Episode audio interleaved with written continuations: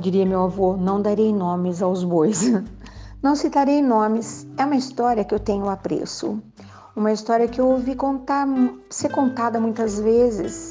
E cada uma das pessoas que me contou essa história contava de uma maneira e acrescentava um dado. Porém, como eu não tenho certeza, né? Estou vendendo o peixe que eu comprei, vou contar do meu jeito apenas pelo propósito da escolha da história, apenas isso. Que um homem muito rico possuía um sítio maravilhoso, encantador. Isso, essa história é antiga, isso aconteceu há muito tempo. E, nessa, e nesse sítio ou fazenda, não sei ao certo, um espaço rural, moravam várias famílias e trabalhavam várias pessoas. E ele, vez por outra, eh, passava dias nesse espaço e convidava amigos para as festas, para os encontros, para as comemorações.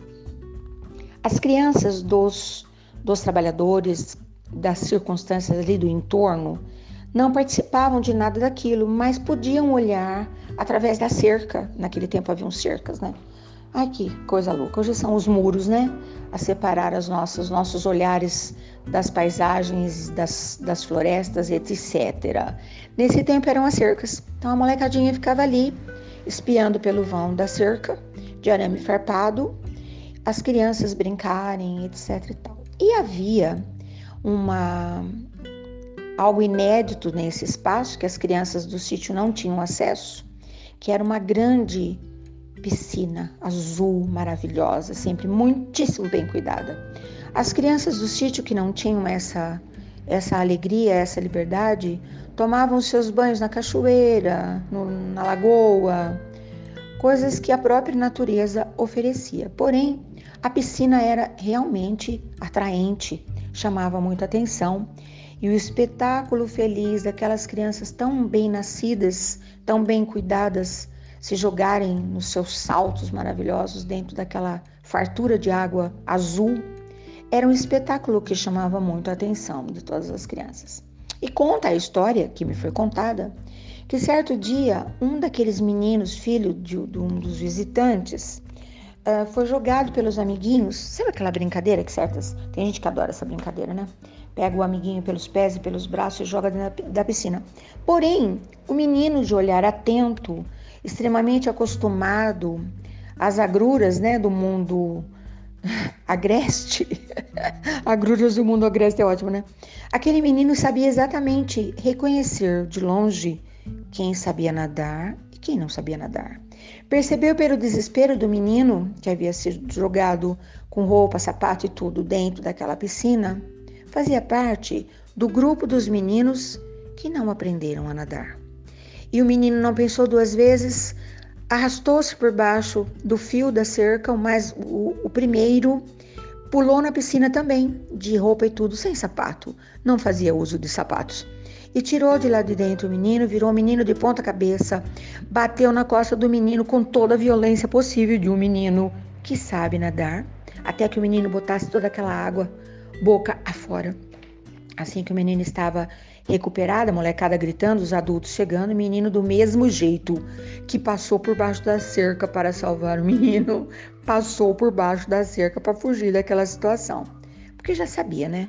Ali não era o seu lugar. Seria punido. Naquela época, hum, qualquer coisa valia, hein? Um galho de árvore, um chinelo jogado, uma alpargatas, porque o pai não perdoaria. E ele passou o dia sumido lá no meio do mato. Na época era mais ou menos assim que a molecada fazia, né? E quando ele voltou, é, para sua surpresa, o dono do sítio, já no final da tarde, não havia mais ninguém, o dono do sítio estava lá sentado naquela sala simples da casa de seus pais, tomando um café, e ele pensou: hum, acho que vou voltar para o meio do mato, vou ficar dormindo na árvore. Era um recurso bem utilizado, né, para os meninos da época. Mas quando ele passou pelo vão da janela, o pai viu, falou: vem para cá, Fulano. Aí não tem o que fazer, né? Melhor obedecer. E ele veio. E o pai disse assim: Olha, o senhor fulano de tal, né, nome e sobrenome, está veio aqui para agradecer porque você salvou a vida do menino e o pai do menino é uma pessoa muito importante. Na verdade, importante é quem se importa, né? Falo sempre isso. Mas enfim, era uma pessoa famosa. E agora o pai do menino quer recompensar o seu ato de bravura, tirando o menino de dentro da água. Ele não sabia nadar, ia morrer afogado. Uma piscina grande. O menino calado, nem um pio, zíper, sabe assim? Boca fechada, não entra mosquito. E aí o pai fala assim: só depende de você. O pai do menino que você salvou deseja levá-lo para estudar na cidade. Você gostaria? Aí o menino fez com a cabeça. Aí o pai arrematou: Que coisa que é a vida, né, senhor Fulano? O sonho de meu menino sempre foi ser doutor, mas aqui em casa nós sempre dissemos a ele: sonhe do seu tamanho. Olha cada coisa, né? Não queira nada que não é para o seu bico, que não é para o seu. Você não tem cabedal. Os antigos diziam, né? Mas agora, já que existe essa possibilidade, nós vamos arrumar as suas coisas e você irá estudar na cidade. A história diz que esse menino estudou aplicadamente, colocou todos os seus esforços, todo o seu empenho e realmente conseguiu progredir muito na vida e se tornou um doutor. Anos depois, o filho hum, viu-se de vez em quando, porque a gratidão tem que ser manifestada, né? Então todo mundo conhecia muito bem o menino e o progresso do menino do sítio, menino simples, uma educação primorosa, educação que começa no berço em casa, e o empenho que ele havia colocado também nos seus estudos. E a história conta que, num determinado momento, muito tempo depois, esse menino que foi salvo das águas da piscina foi diagnosticado com uma doença grave. Não havia ainda tratamento eficaz na época. E quem estava pesquisando um novo tratamento era então um menino simples que veio do sítio para estudar na cidade. E propôs aos pais do menino se podia fazer a tentativa, tipo cobaia. Vamos experimentar esse novo tratamento. Não há o que se perder, ele já está condenado, já está fadado, né? Fadados estamos todos nós, né? Nascemos com a incumbência de ir embora um dia não existe nada no mundo que possa nos prender aqui para sempre, mas um pouquinho mais de tempo a gente sempre dá um jeitinho, né? Bom tratamento, uma vida legal, tá. Bom, e o tratamento foi aplicado e aquele homem recuperou-se prontamente. E claro, o pai do menino mais uma vez foi oferecer um, um presente, um agradecimento, qualquer coisa e disse: Que coisa é a vida? Que impressionantes são as voltas que o mundo dá. Um dia você salvou meu menino e eu trouxe você para a cidade para poder realizar seu sonho de ser doutor. Talvez se você não estivesse aqui, se você não estivesse lá, eu teria perdido o meu menino. E talvez se você não estivesse aqui, eu teria perdido o meu menino. Então, por circunstâncias as mais diversas e adversas, você esteve presente duas vezes para me conceder a alegria de ter o meu filho por mais um tempo.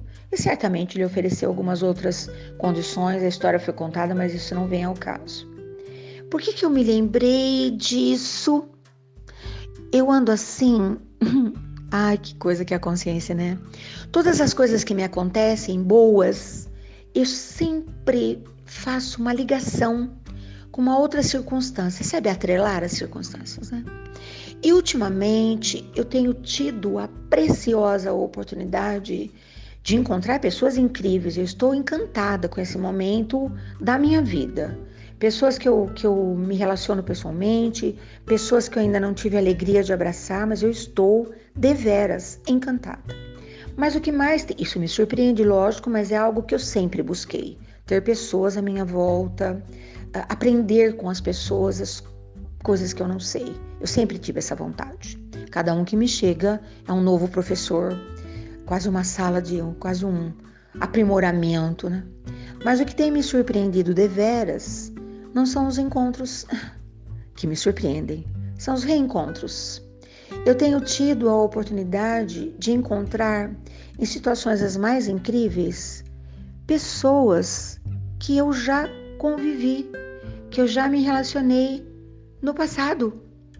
e de repente agora tenho a preciosa oportunidade de reencontrá-las, reconhecê-las, ser reconhecida e estabelecer um capítulo novo de progresso. Aquilo que já era bom passou a partir de então ser melhor ainda. E aí eu digo para vocês: você já parou, você que me ouve agora, meu amigo, minha amiga, você já parou para pensar nas voltas que o mundo dá? Acontece também na sua vida essa mágica incrível, esse grandioso milagre de ter uma nova oportunidade para refazer algo que talvez não estivesse tão bom? retomar uma pintura que não estivesse sido pronta na ocasião por algumas razões, ter a preciosa oportunidade de dizer para a pessoa: Pessoa, que bom encontrar você novamente. Eu tenho por você um apreço, uma gratidão, um carinho. Eu precisava te falar isso hoje, para que você também pensasse: sabe por quê? É da minha vontade que cada passo meu em direção às grandes alegrias que nos são reservadas, cada movimento meu em direção à felicidade, seja um movimento seu também. Na verdade, eu quero te falar assim: vem comigo para esse mundo novo. Vem comigo para as alegrias que são nossas. Vem comigo para a colheita daquilo que a gente semeou, entendeu? É isso. E se essa conversa minha tão incrível nesse momento, nesse dia tão fantástico. Nossa, Inês desenhou para mim hoje um dia fantástico. Se essa conversa toda te remeteu, te convidou, te levou para alguma coisa que você não havia pensado, me conte. Adoro quando você compartilha. Bom dia, boa tarde, boa noite. Amanhã eu tô de volta.